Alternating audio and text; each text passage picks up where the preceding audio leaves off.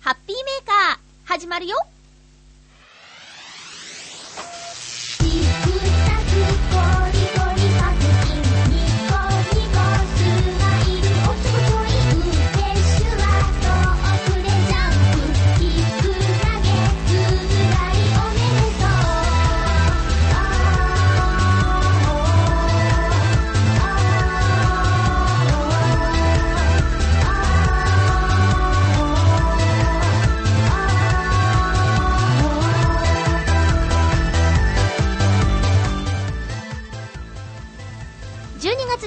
まゆちょのハッピーメーカー。この番組は、ハッピーな時間を一緒に過ごしましょうというコンセプトのもと、ちょあへよ .com のサポートでお届けしております。元気になったよ今日もよろしくねまずは、ハピコミくじのコーナーです。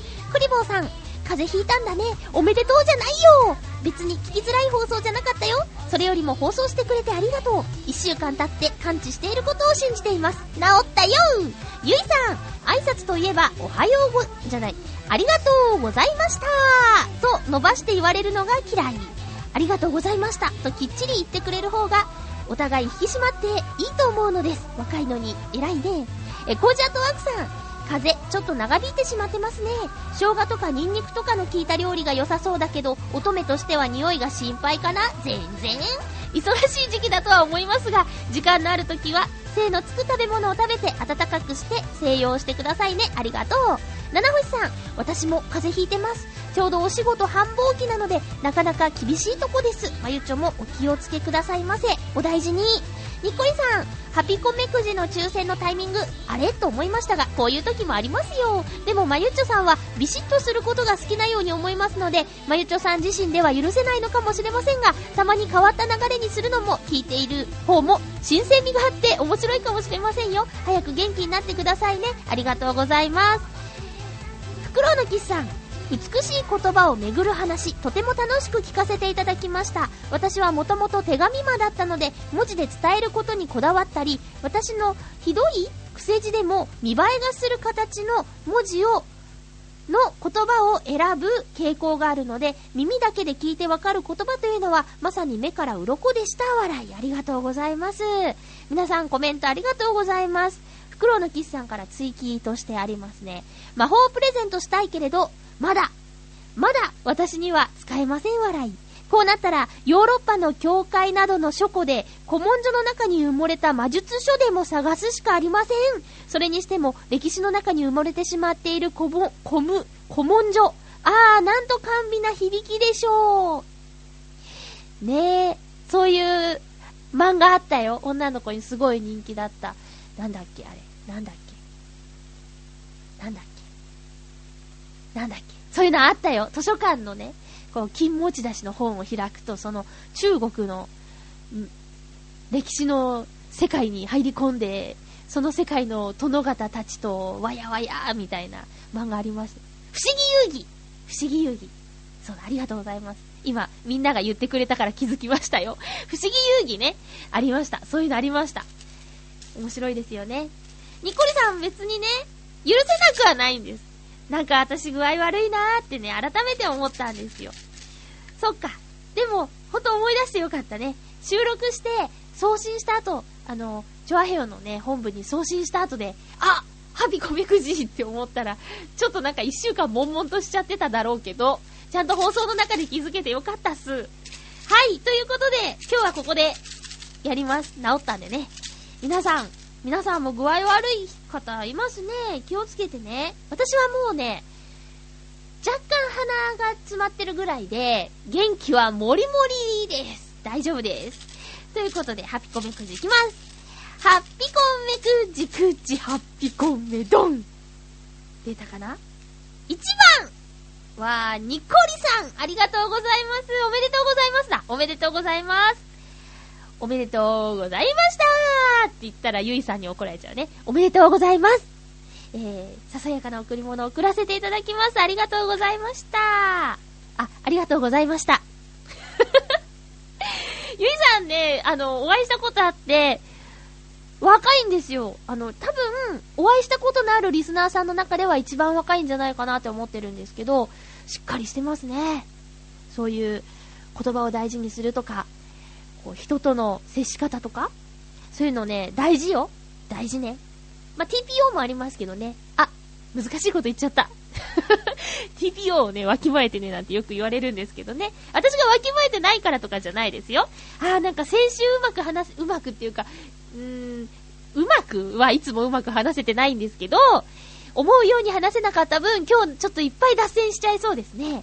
えーとね、そう、風邪ひいてたんですよ。風邪ひいてまんねんみたいな感じで、えー、結局、何ですかね、今回の症状は、うーん、私のいつものパターンとちょっと違って、まず、お熱が上がってしまいまして、で、喉が痛くなって、で、熱はね、下がったり上がったり、かなそれがね、しばらく続いたんですよ。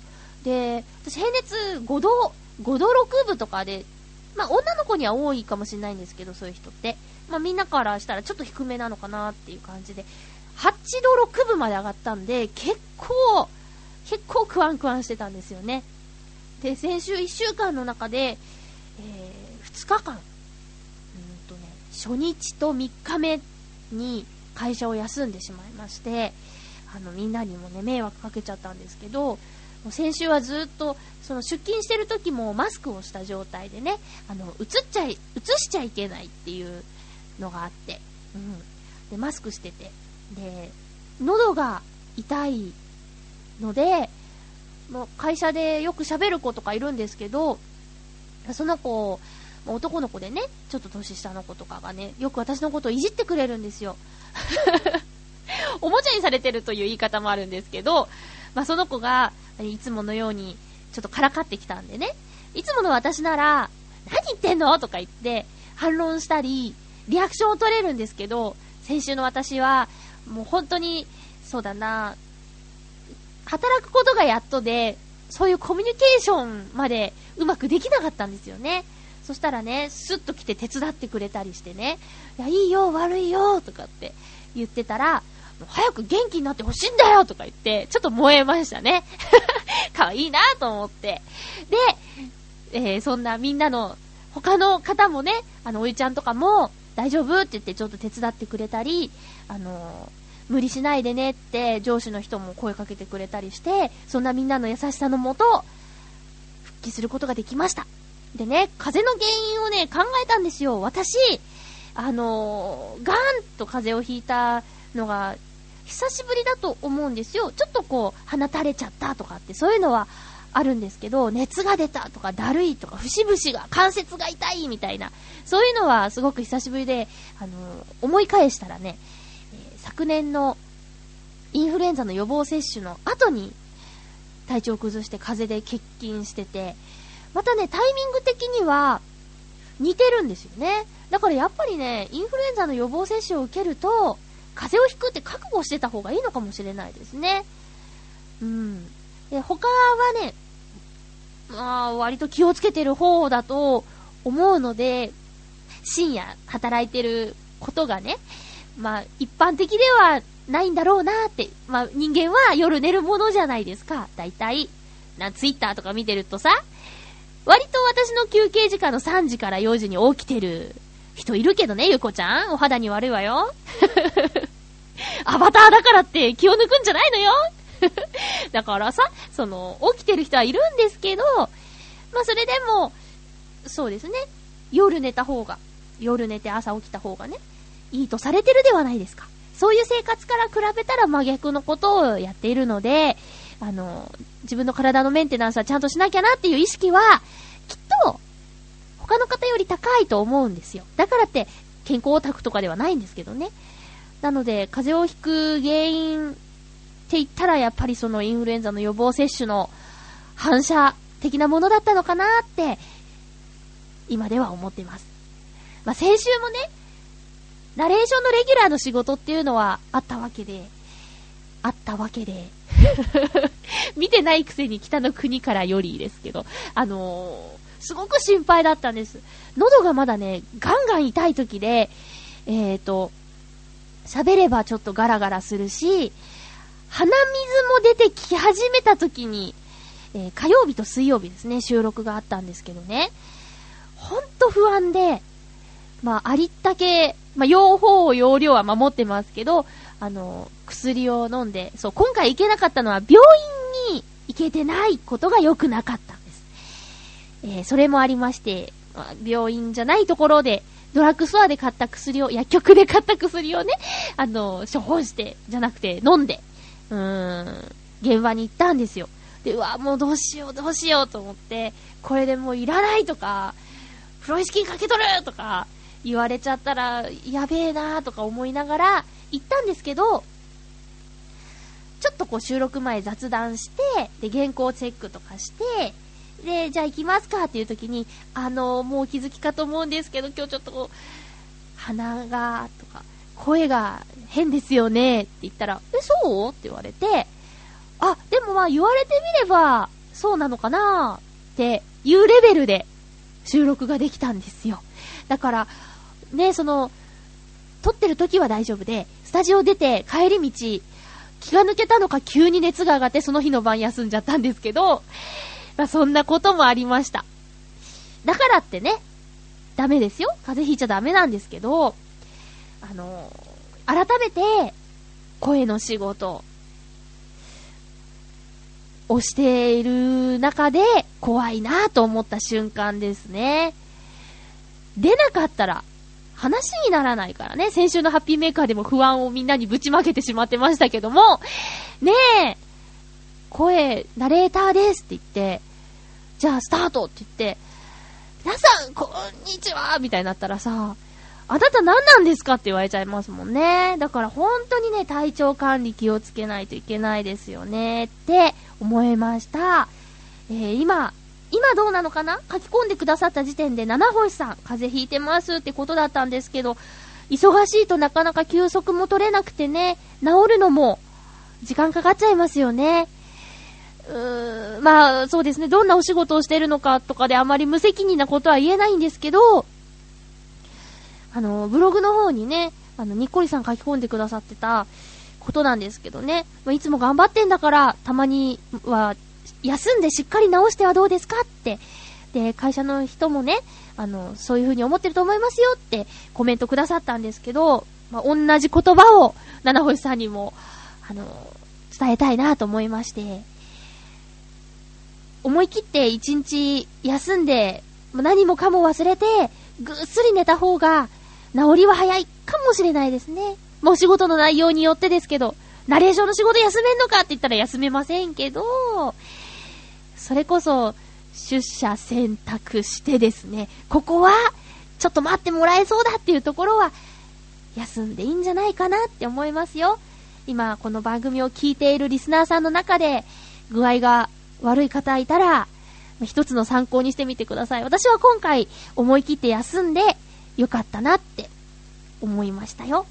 皆さんメッセージありがとうございます。おっと、そうだ。281028さんからね、質問というか疑問としていただいているメッセージがありますのでご紹介しましょう。アクセントについて疑問があります。先週ちょっとアクセントの話しましたね。えケル。サッカーとかのシュートとかでするケルですね。ケルという言葉は、ケル、今言った音、ケルと上がり調子で言うのが基本アクセントなのかなと思っているんですけど、ケん？これはどう、ちょっと記記号を書いてくれてるけど、上がり調子ってことは、もう一回最初からいきます。えー、蹴るという言葉は、蹴ると上がり調子で言うのが標準アクセントなのかなと思っているのですが、蹴ると下がり調子で言うのを聞くことがあります。アクセント辞典にはどちらが載っていますか？ちなみに関西出身の私は、蹴ると平行移動です。笑い。ああ、はいはいはいはい。えー、まず、そうですね、えー、3つ書いてくださってる。蹴ると、蹴ると、蹴るですね。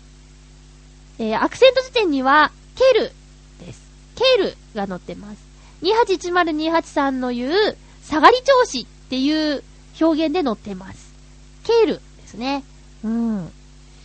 蹴るは、私はき、あんま聞いたことないなうん。このね、平行移動って、ケル、関西出身の私はケルーと平行移動ですっていうのは、これ平板っていう呼び方があってね、あの、平らに発音するみたいな。ちょっとそうですね、これこそ言葉で伝えるのは難しいんですけど、うん、まあ、実際に言って音で確認してもらうのが、まあ、今回は一番だったかなと思って。えー、っとね、そう、アクセント辞典には、ケルって載ってます。ケルですね。うん。そうなんです。疑問は解決しましたでしょうか？あのー、今はね、そうですね、アクセント辞典を買うと3800円ぐらいするのかな？高いですよね。で、もしかしたら、最近、電子辞書を買ったあなた、電子辞書の中にですね、アクセント辞典が、最近はね、入ってるものの方が多いらしいですよ。うん。私、あの、以前使ってた、えっ、ー、と、電子辞書気に入ってたんですけど、昨年末、えっ、ー、と、岡山のね、実家で、友達の結婚式の司会で実家に帰った時に、そのアクセント辞典じゃなくて、電子辞書を持ってったんですよ。そしたらお母さんに、あ、こういうの欲しかったのよね、なんて言って、あの、下取り価格付きでしたけど、あの、譲ってしまったんで、最近買ったんですよ。そしたら、別に必要ないのに、フルカラーみたいなやつでちょっと高くて、でも、まあ、いっかと思ったのはアクセント辞典が付いてたからっいうね。で、アクセント辞典付いてんですか？って言ったら最近ほとんど付いてますねってあっさり言われちゃったっていうね。ちょっと悲しい。時代遅れだったのかななんてね。なので、もし興味のある方は、えー、ちょっと暇な時間とかに電子辞書って色々見てると楽しいじゃないですか。で、アクセント辞典もちょっと見てみたらいいと思いますよ。うん。えー、へーなんつってね、新たな発見があるかもしれません。えーと、そう、そうです、そうです。生姜とかニンニク、生姜がね、特に大好きでね。えー、ニンニク、匂い、うーん、匂いをさせたまま人と接するのにはさすがに抵抗があるんですけど、風邪で家で休んでる時に自分からその匂いがする分には問題がないですね。その生姜大好きです。練り生姜チューブはね、必須アイテムですね。あとは、ニンニクといえばね、焼肉田村のニンニク味噌みたいなやつを友達からもらったんですけど、すっごい美味しくて、もりもり食べてたら、私ニンニクくっせーって、自分でわかるぐらいに匂っちゃって。生とは言わないけど、らっきょみたいな歯応えが残ったままのニンニクが味噌に使ってるんですよ。で、シャキシャキって言って、ご飯とかにかけて食べるとすっごい美味しくて、うまいうまいって食べてたら、さすがニンニクですね。ニンニクパワーですよ。あとはね、養成所時代には週3で飲みに行ってたんですけど、その、よく飲みに行ってたお店であった丸ごとニンニクを焼いたやつ、あれがね、うまくて。で、みんなが食べるって言ったらみんなで食べて。で、みんな食べてたら、私自分も一個ぐらい食べないともう耐えられない匂いになるんですけどね。その焼いたニンニク、丸ごとニンニクを皮ごと焼くんですけどね。それをこう剥いてって、で、中にニンニクの実があるんですけど、それ食べたら、じゃがいもみたいにホクホクしてて、ほんと美味しいの。それね、懐かしいな。家でできんのかな？オーブンとかで焼けば簡単なんだろうけどね。えー、そういうのも思い出しましたよ。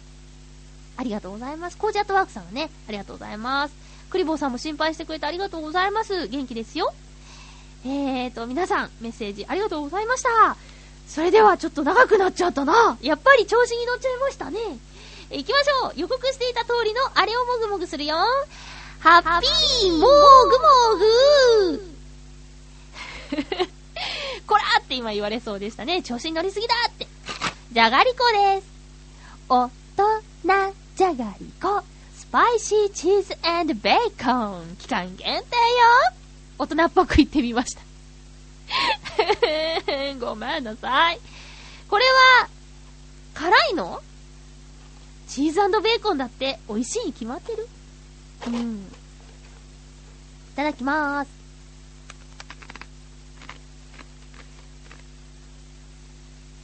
はあ、まーい。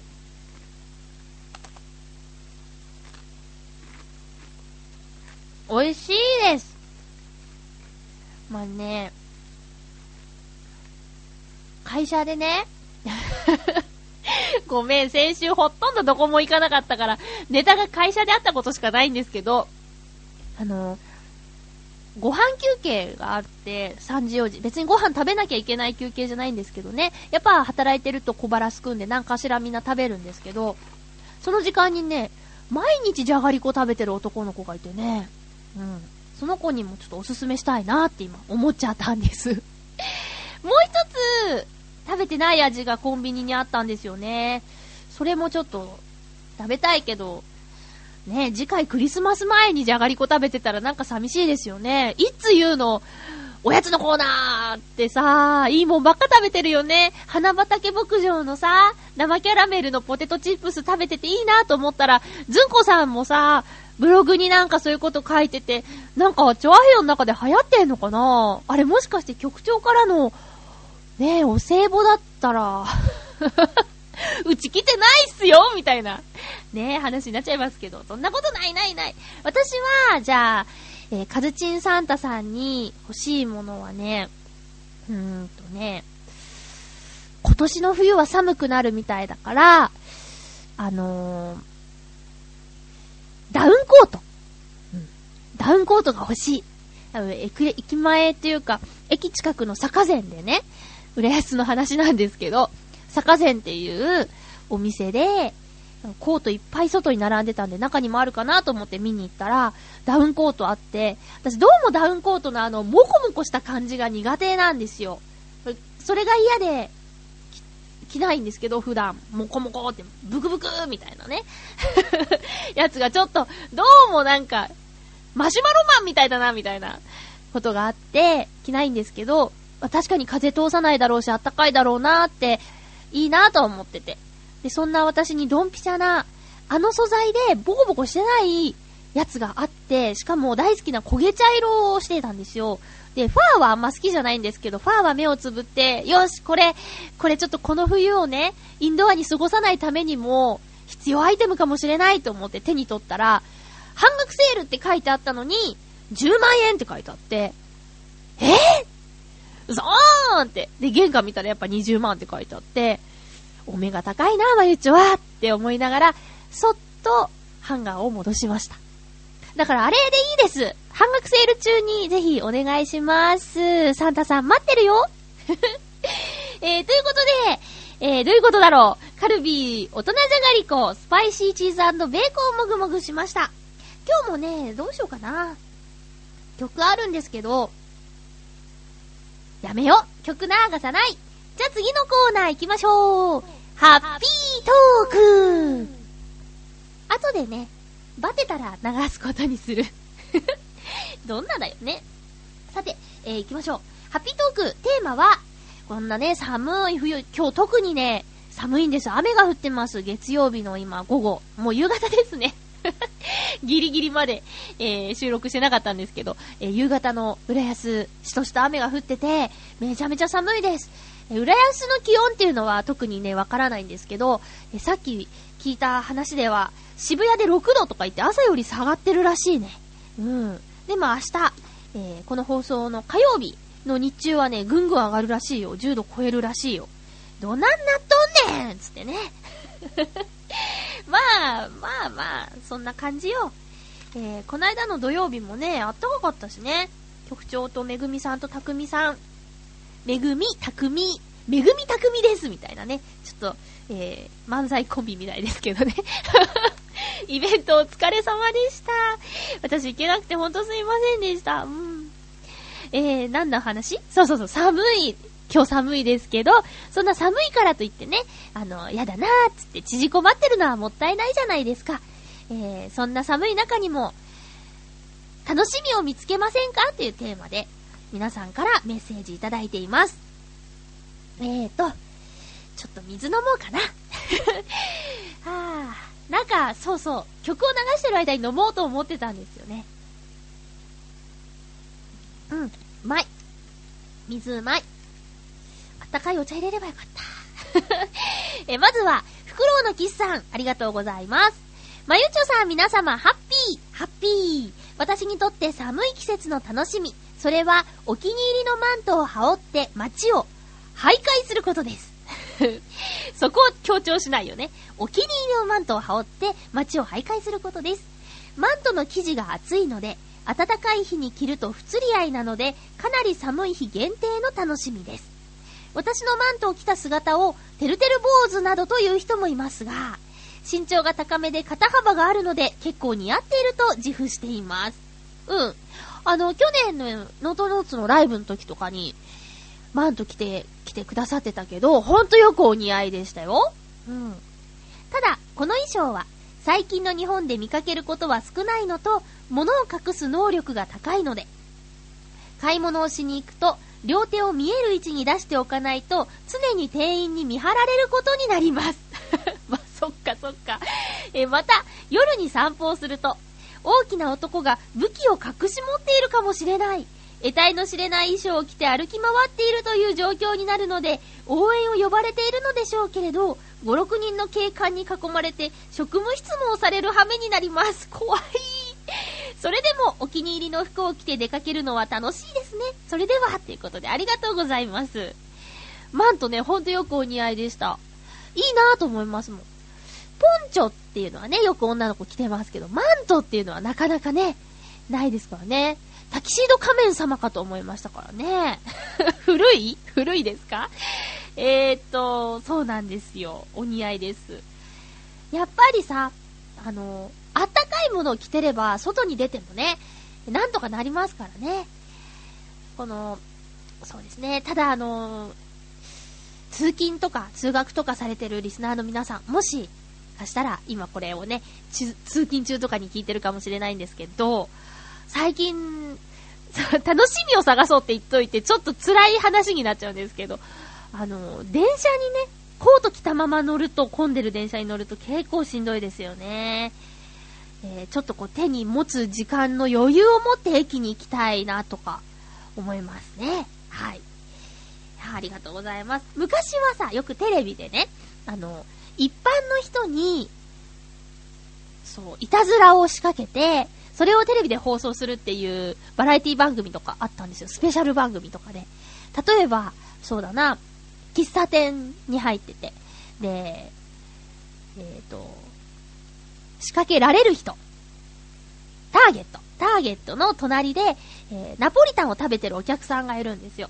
で、ちょっとまあ肘ついた状態とかでフォークをこう持ち上げてて、なんか新聞だか雑誌だか読んでて、その隣に座った人が、えー、注文取ろうと、こう向きをね、そのナポリタンの人に向けた瞬間、手をパッと離して、ぎょっとさせるとか、そういう可愛いいたずらをして、そのリアクションをとって、バラエティ番組で放送するみたいなやつがあって、私、割とあれ好きだったんですよ。いたずらレベルがね、えー、可愛いじゃないですか。その、食品サンプルのナポリタンみたいにして、フォーク浮いてるよっていう、いたずらなんですけど、その中で、あの、警官が、ターゲットに向かって走ってくるんですよね。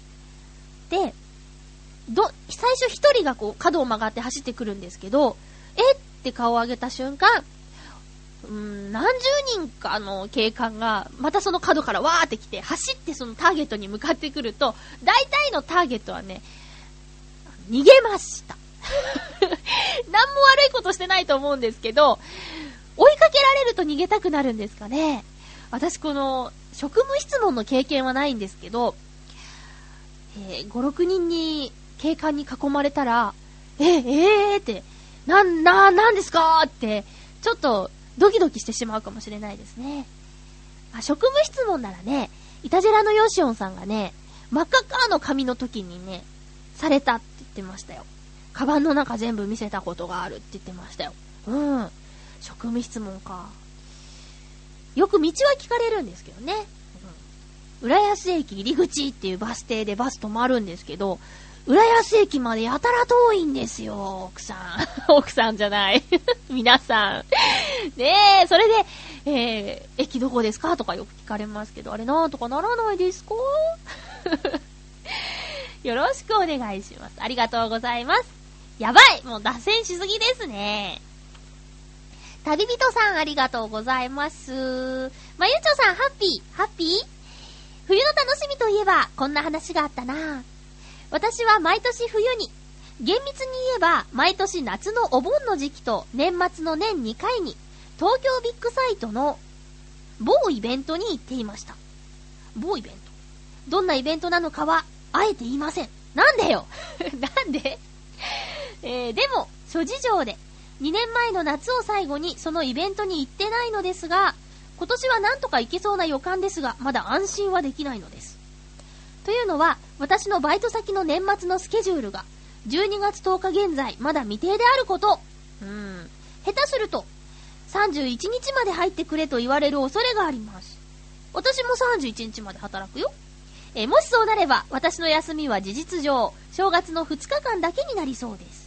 仕事始めは大抵4日からだから、翌日の準備のため、3日から入ら、入らされるだろうし。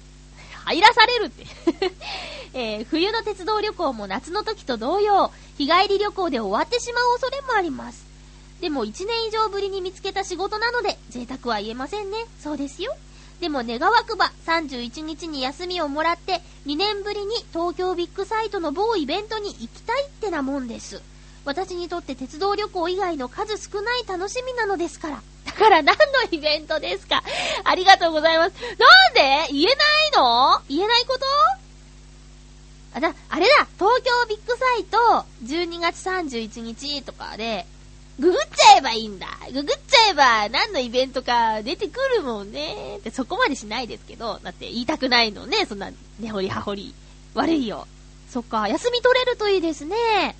ビッグサイトで大晦日までイベントやってんですね。忙しいですね、みんなね。なんかカレンダー通りに休んでる人なんてごく一部なのかなとか思ったりしますもん。まあ、私の身近な友達とかは、なかなかカレンダー通りに休んでる人はいないですね。うん。そうですね。休み取れるといいね。確か、ね、旅人さんそう、今年仕事決まったよってメールくださったからね、今の仕事を大事にした方がいいですもんね。分かってらっしゃるから大丈夫ですよ。うん。でも、そうです。そんな旅人さんに、いいこと、休みが取れてこの、某イベントに行けますように。行けたら、教えてね。ハッピーネーム、クリボーさん、ありがとうございます。まゆちょうリスナーの皆々様、ハッピー、ハッピー。今回のテーマは、冬の楽しみ見つけたよということで、私はこたつに入ってアイスを食べるのが楽しみです。いいなぁ、こたつ。そうなの。そういえば、まゆちょの部屋にはこたつなかったんですよね。こたつに入りに友達の家に行くのも冬の楽しみになると思いますよ。ではではということでありがとうございます。こたつ持ってるまゆちょの友達、はい、手あげて。うん、あんまいないよ。ともさんの家にはあったなでも引っ越ししたからなその後あるかどうかわかりませんけどね。いいなアイスは何アイス好きですか？私にはですね、私はちなみに、えー、チョコミント好きですよ。スーパーカップのチョコミントばっかり食べてた時が一時ありました。うん。あとね、ラムレーズンとかも好きですよ。これ嫌いっていう人結構いるんですけどね。あ、嫌いっていうか苦手か。苦手っていう人結構いるんですけどね。こたつに入ったアイスか。そうとかいかがですか？ちょっとバニラの中にね。まあ、色、味はいろいろあるけど、ちょっとシャリシャリっと氷のかけらが入ってて、あれ、好きですね。クリボーさんの好きなアイスは何でしょうか？こたつといえば、正直、アイスより、みかんがピンとくるかな。もうね、みかんですね。梨は終わってしまったんで、最近はあの、ちっちゃいみかんをね、よく食べます。風邪ひいてたこともあって、ビタミン C をとか思って、ちょっと私の感覚ではお高いなって感じてるんですけど、それでも、みかんを買っちゃってますね。美味しいよね。みんなはあのみかんの白いところ、綺麗に取る人ですか？ちょっと取る人ですか？それとももうそのままいっちゃう人ですか？私はね、ちょっと取る人です。大きいのは取りますね。さすがにね。うん。えー、そんな感じですよ。こたつね。あ、そういえば、ひらっちの家行ってない。まだ行ってるみたいなね。このネタわかる人あんま少ないあんまいないですよね。えー、皆さん、動物園にはポチだけ聞いてくれましたか？感想がいつも来てないぞ まあ、ポチの方にね、送ってくださってもいいんですけどもね。えー、聞いたら、聞いたって言ってくれるだけでも嬉しいな。まゆっちょ頑張ったんよ、あの日。うん、うん、うん。甘えてみた。さあ、続きましては、コーチアートワークさん、ありがとうございます。まゆちょハッピー、ハッピー。冬の楽しみの一つは、夕暮れの風景です。うん。今の時期は日が短く、あっという間に暗くなります。その代わり、冷たく澄んだ空気のおかげで、水辺の空が暮れていく景色を楽しむことができます。晴れた日の夕方、浦安なら舞浜大橋やホテル群の海岸から夕日を背景に富士山がくっきりと見えます。また、空と海を黄金色に染める落葉の後、日没後に茜色から群青色、そして暗い夜空へとグラデーションをかけて変化する空の色の美しさもたまりません。あ、でも、風から病み上がりのマユッチョは、こんな風景を見に行かないでくださいね。とっても寒いので。まゆっちょの冬の楽しみは当分の間、こたつと鍋かな？では、ということでありがとうございます。こたつないんですけどね。ちなみに今日のお昼はすき焼きを食べました。うまかったです。えー、っと、そう。私のね、冬の楽しみもね、その夕暮れの風景、夕暮れのというか、まあ、風景ですかね。えー、特にそう、コーチアートワークさんが言ってるけど、空気が澄んでるんで、まあ、星空が綺麗ですよね。仕事柄。まあ、星空は見ますね。で、特に、特に綺麗と言われてるのが、まあ、私が聞いた、特に綺麗と言われてるのが、2時から4時とか、その、みんなが寝てる時間ですよ。深夜2時から4時ぐらいのね、空は本当に綺麗ですよ。まさにね、あの、浦安の深夜で働いて、浦安で深夜働いてるんですけど、今手におはがおかしかったですね。えー、浦安で深夜働いてるんですけど、東京の隣なんですよ、浦安ってね。うん。で、東京って言ったらさ、ネオンがすごいとか、いうイメージあるでしょ？高校とも六本木の夜なんつってね。もう24時間みたいな感じじゃないですか。で、そんな明るい空が近いとやっぱりね、星空は、見えづらくなるって言いますけどもね、えそんなことなくて、えー、全然もう、十分、十分って言ったら、どうなんですかね。まあ、割と星が見えることに驚く。毎年冬になるとね。えそんな感じです。で、コージアトワークさんがね、あの、空と海を黄金色に染める落葉の後、日没から茜色、そして群青色、暗い夜空へとグラデーション。これのね、逆を私は見てるんですよね。暗い夜空から群青色、そして茜色みたいな。茜色って言わないか。お日様が昇ってくる、明るくなる色っていう。こちらはね、夕焼けなんですけど、朝焼けみたいなね。日の出を見ております。でもほんとね、季節を感じる仕事で、私はとっても気に入ってるんですけど、あのー、太陽の出る時間がね、もうどんどん遅くなって、前はよく、そうだな、ラジオでも言ったかな、4時20分頃の空がすごい綺麗なんだよって言ってたんですけど、もう今ね、4時20分つったら真っ暗ですもんね。6時頃になってやっとぼんやり、ぼんやり朝が来るのかなみたいな感じになってきますもんね。いやー、四季、四季ですね。四季ですねっていうのも変か。まあ、とにかくね、あの、冬なんだなって感じてます。まあ、寒いですし、すんごい寒いです。あー、またマフラー買うの忘れた。会社ではね、黒いマフラーじゃないとダメなんですよ。黒いマフラーをね、買おう買おうと思って、えー、上着着てなくてもさ、首元だけマフラーあれば随分違うんでね、マフラーは黒い、真っ黒いマフラーが欲しいなと思ってるんですけども、支給買いに行こう。今夜、今夜はね、まあ雨、雨が心配なぐらいですかね。えー、ほんと皆さん、コージアートワークさんも寒いから素敵な景色を見に行くのはいいですけど、気をつけてくださいね。冬の楽しみいろいろありますね。えーと、他にあったかな、えーと、そうですね。割と、外に行きたがるタイプなんですけど、やっぱり、冬の楽しみって言ったら、あの、ぬくぬくな感じですかね。えー、今んとこまだ電気ストーブだけなんですけど、なんでかな電気ストーブのそばにいると幸せ。すごい矛盾してますけどね。あとね、あの、去年ショップチャンネルで買った、えー、一畳用の、毛布、電気毛布みたいな、ホットカーペットみたいなのがあるんですけど、それがね、とってもいいんだとってもいいんですよ。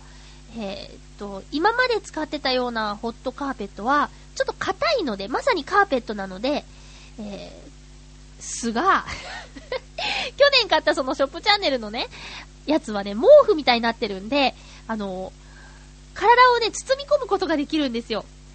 一人でね、座ってて、こう、テレビとか見てるときに、あの、端っこをこう足にくるんとやったりして、あったかいって言って。それがあれば、エアコンもね、電気ストーブも、ガスヒーターもいらないって言って。その、電気毛布みたいなカーペットに、あったかい飲み物があったらもう最高ですね。そんな感じです。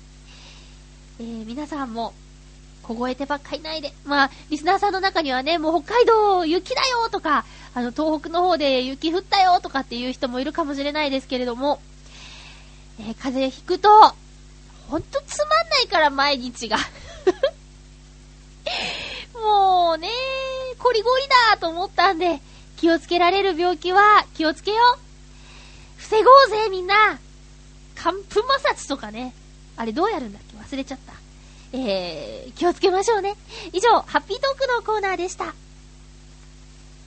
さて、えーと、普通歌もいただいているのですが、あのー、聞きましたよ。炊きたてラジオ。面白いね。なんかさ、あ今んとこ、炊きたてテレビの方もね、あのー、3つある中の1個だけ見たんですけど、最初の10分間か。なんか、4人っていいなーって思って、賑やかでいいなーって、ちょっと羨ましくなっちゃいましたね。ワイワイって。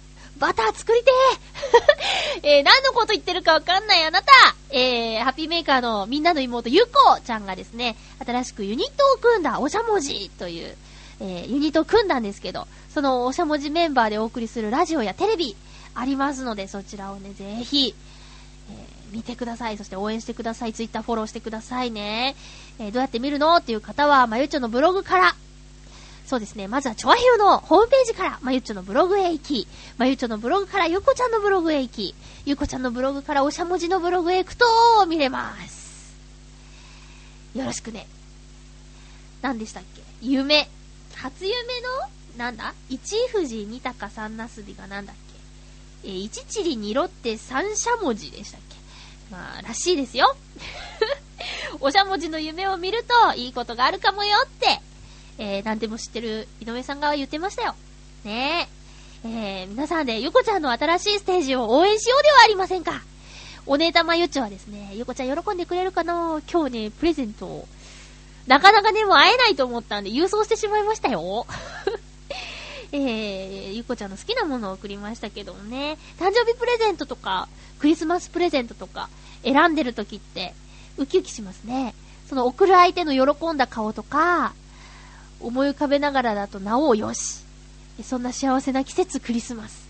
え、次回のテーマトーク、テーマ、ハッピートークのテーマはクリスマスの思い出っていうことにしましたけどもね、あの、子供の頃、サンタさんを信じてた頃の、えー、思い出とかも聞いてみたいなと思って。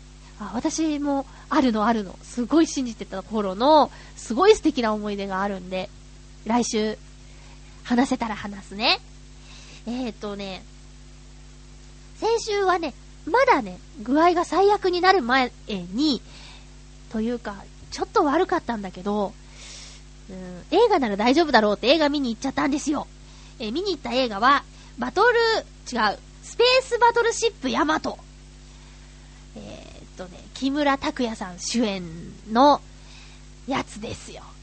でね、まあそうだな、私は木村拓哉さんの大ファンでもないし、えー、特にこの映画について、楽しみだわ行こう行こうとか思ってたわけではないんですけど、あの、友達の中でね、えー、一人で映画館に行くのが苦手だっていう子がいてね、えー、その子が、よかったら一緒に行ってくれないですかねって言うんで、まあいいかっていう感じで行ってきました。なので、あの、期待度はね、うん、全くなかったんですよ。何の期待もしなかったんです。えー、というのも、ヤマトの原作も知らないし、その、テレビアニメも映画も一切見たことがないので、古代くんのキャラクターすらわからないというね、えー、状態で見に行ったんですよ。でもその、一緒に行こうよって言った人はですね、あの、原作が大好きで、えー、漫画もアニメも映画もアニメの方は全部見ているっていう、かなり思い入れの強い方だったんですけどね。あの、その子が言うには、あ、これから見に行く人いたら、ちょっとネタバレになっちゃうかもしれないんですけど、あの、随分違うっていうね、えー、こと言ってましたね。で、でも違うことに、あ腹を立てたりはしてなかったんです。すごくね、覚悟してたみたいで、えー、森ゆきっていうキャラクターがいて、女の子なんですけど、えー、その子は原作ではね、とてもおしとやかというか、清楚な感じのキャラクターだったみたいなんですよ。なんですけど、あの、今回映画になるにあたっての配役、キャスティングを見た段階で、黒木メイサ森きみたいな、はてなって思ったらしいんです。で、黒木メイサさんって、まあ、どちらかというと今まで演じていたキャラクターは、あの、気が強いとか、あの、そういうイメージがね、ビシッとしてる、クールとかね、そういうイメージがあったんで、その黒木メイサさんが森幸さんを演じるってことは、森幸が森幸でないか、黒木メイサさんの新境地かっていうね、想像してたらしいんですよ。だから想像の範囲内だったらしいんで なんとかね、大丈夫だったみたいです。でね、見に行ったのがね、先週の、違う、先々週の土曜日か。2個前の土曜日なんですけど、公開されてちょうど1週間ぐらい経ってたのかなあ、違います。えー、12月1日公開だったんで、最初の週末だったんですよ。水曜日から始まるって珍しいですよね。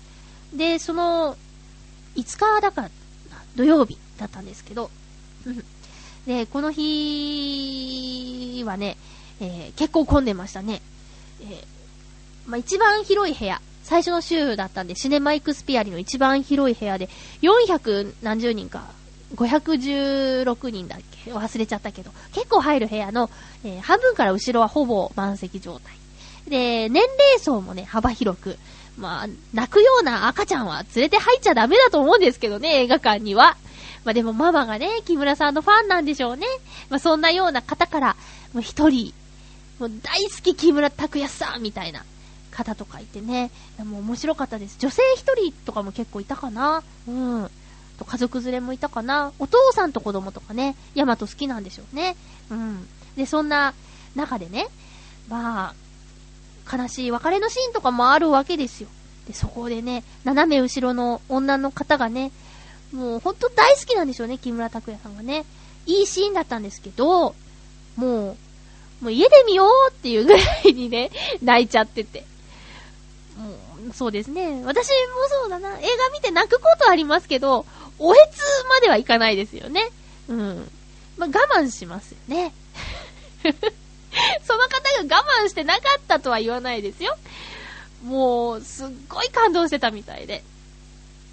まあそういう、まあ映画館の一つの醍醐味ですかね、そういうリアクションを共にできるっていうのがね。うん。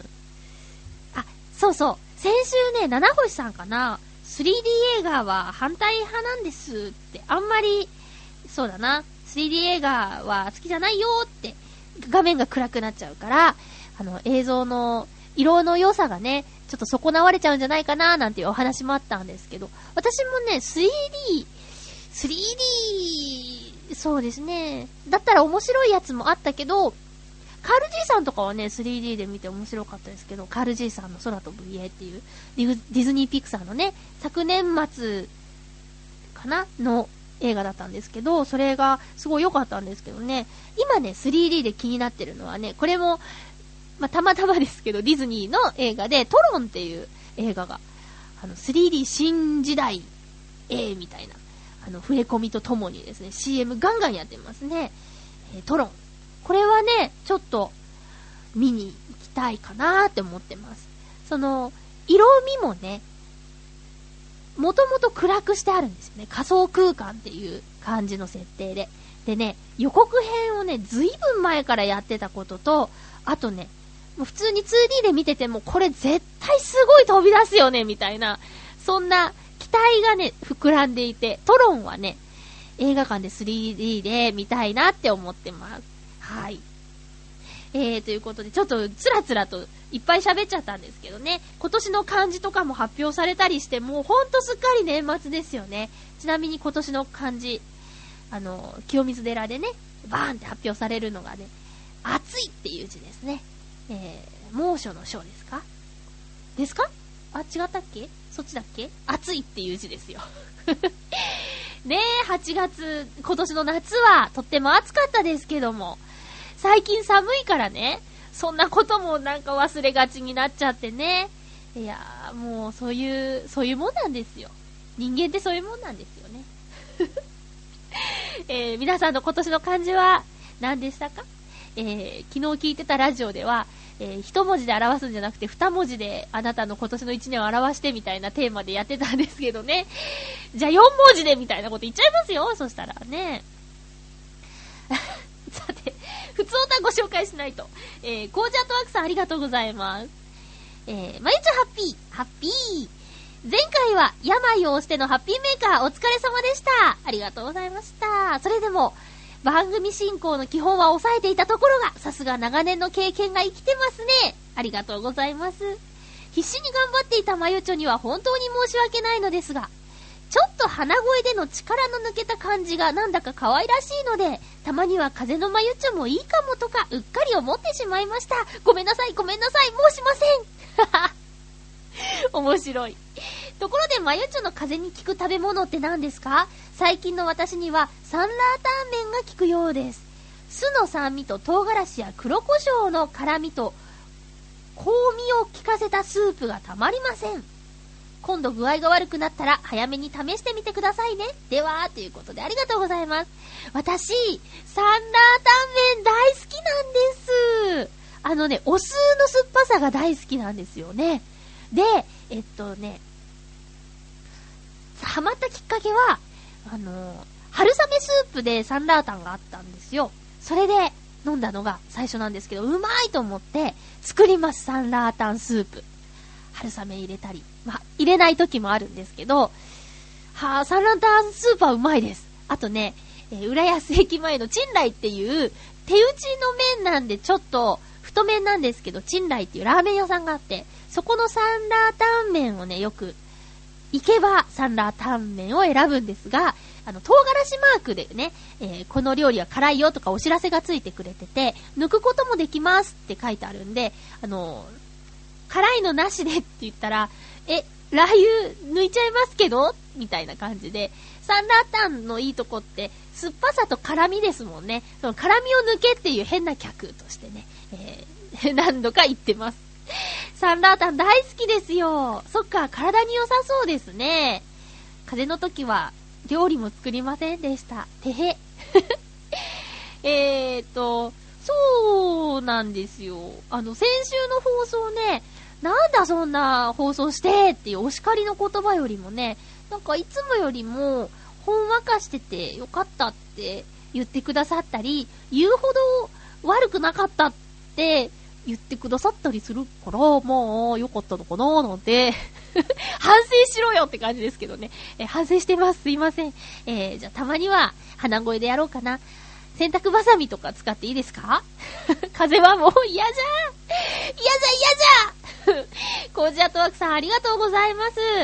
えーと、そんなこんなでね、えー、12月の今日は14日ですかもう、真ん中ですね。あー、やばい。私、年間12冊の目標を立てたんですけど、今ね、太田光さんの幻の鳥がまだね、読み終わってません。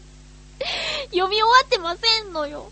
あれ頑張って読んで、もう一冊読まなきゃいけないんだもんね。え、ギリギリ達成ならずとかやだよこの間ね、そうだ、本追加しようと思って本屋さん行ったんですけど、あの、うっかりもむちゃんダイエット買っちゃいましたからね、DVD 付きの本なんですけどね。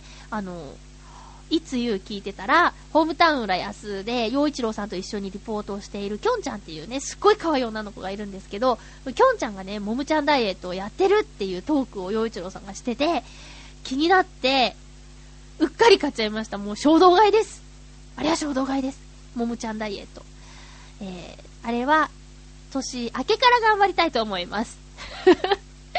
もしかしたら最後の一冊、もむちゃんダイエットの本になるかもしれないけど、ご容赦くださいね。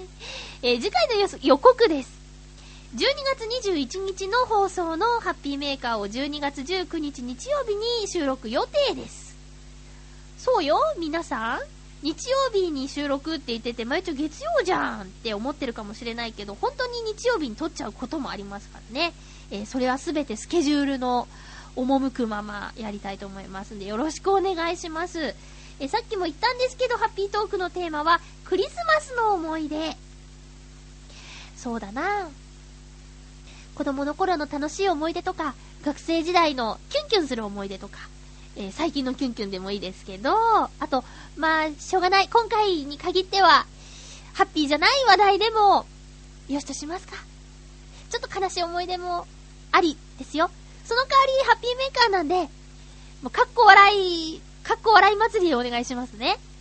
もしその、あんまり良くない思い出を送ってくる方は、かっこ笑いで済まされる範囲でお願いしますね。よろしくお願いします。その他、ハッピー、ちょうだい、ふつおたなどなど、お初で GO とかもね、お待ちしておりますんで、よろしくお願いしますね。えー、クリスマスですね。今日ね、働いててね、あのー、他のチームのね、あの、よく顔を合わせるお兄さんに、クリスマスの予定は？って聞かれて、ねえなっていう。ねえなっていうね、はっと気がつきましたけどね、無理やり一人でノルウェーの森でも見に行こうかなとか思ってるんですけど、クリスマスの映画館とかカップルでいっぱいなのかな？